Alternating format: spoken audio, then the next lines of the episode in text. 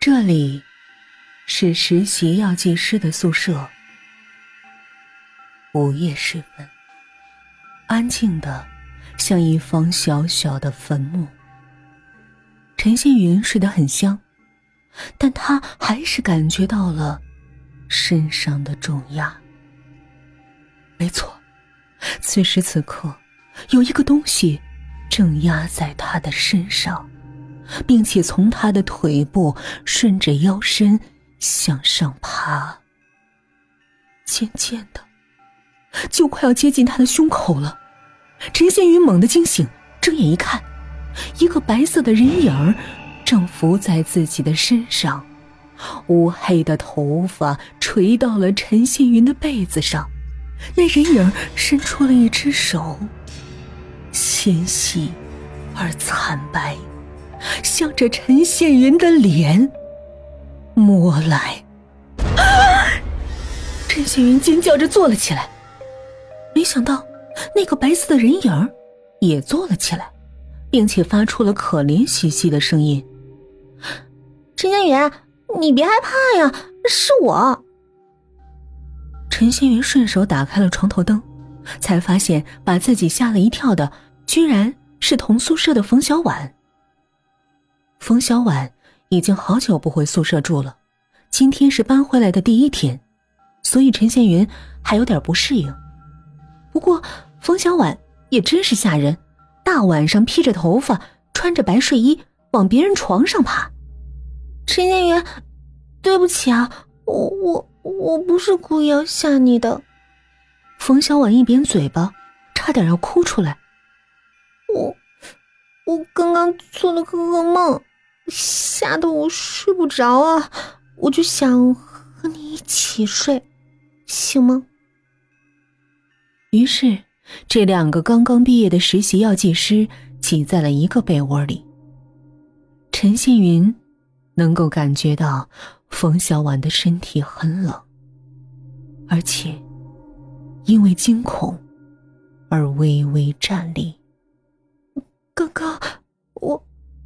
我我梦见李阳了，冯小婉小声说道：“我我梦见他站在很高很高的楼顶上，身上披着一件黑色的长袍，在风里飘起来，像一只大鸟的翅膀。我叫他，他对着我阴森森的笑，然后。”就突然从楼上跳下来，狠狠的砸在了地上。天哪，你不知道那一幕有多恐怖！他不停的抽搐着，血从身体下面涌出来，止都止不住。讲完这个梦，冯小婉突然转头向陈羡云问道：“你说，李瑶为什么要自杀呢？”陈星云呆了一下，他看到黑暗里的冯小婉那双乌黑的大眼睛，兀自在闪着光。陈星云犹豫了一会儿，然后说：“冯小婉，你不要再胡思乱想了。李阳，他已经死了，过去的就让他过去吧。”刚刚提到的李阳，是冯小婉的男朋友。前一周，冯小婉随着医院的外派医疗队到外地去实习，在这期间，李阳离奇的跳楼自杀。冯小婉从外地赶回来的时候，连他的尸体都没来得及看到，他只听说李阳死得很惨。这反而给了冯小婉极大的想象空间，让他心里。一直非常难受。两个女生都微微的叹了一口气。与此同时，宿舍里挂着的两件白大褂突然微微的颤抖了一下，那白色的影子仿佛有了生命，在暗夜里想要挣脱出去。次日，冯小婉强打精神去医院里实习。她和陈宪云都是很受器重的，实习期就有了自己独立的办公桌。一推开办公室的门，冯小婉全身打了个激灵，因为她一眼看到了桌子上那不同寻常的东西——一支正在怒放着的黄色玫瑰，那颜色。娇艳的很不真实。冯小婉伸出手去把玫瑰捏在了手里，心却在不停的颤抖着。因为李阳生前总是给冯小婉买白玫瑰，每天一支，放在他的办公桌上。这一举动曾经让许多同事羡慕，给冯小婉带来了无限的自豪。可是今天，给冯小婉带来的只有无限的恐惧。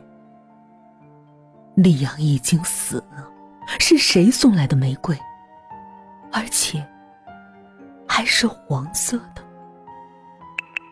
冯小婉正在疑惑的时候，手机突然响了起来，她看到了一条让人吃惊的短信，号码居然是李阳的。收到我的玫瑰了吗？今天的颜色你喜欢吗？冯小婉尖叫的把玫瑰丢在了地上，然后在众人惊异的目光中冲出了办公室。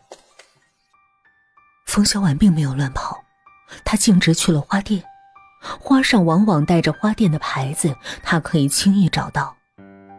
花店的小姑娘非常和气。他听了冯小婉的述说之后，点点头。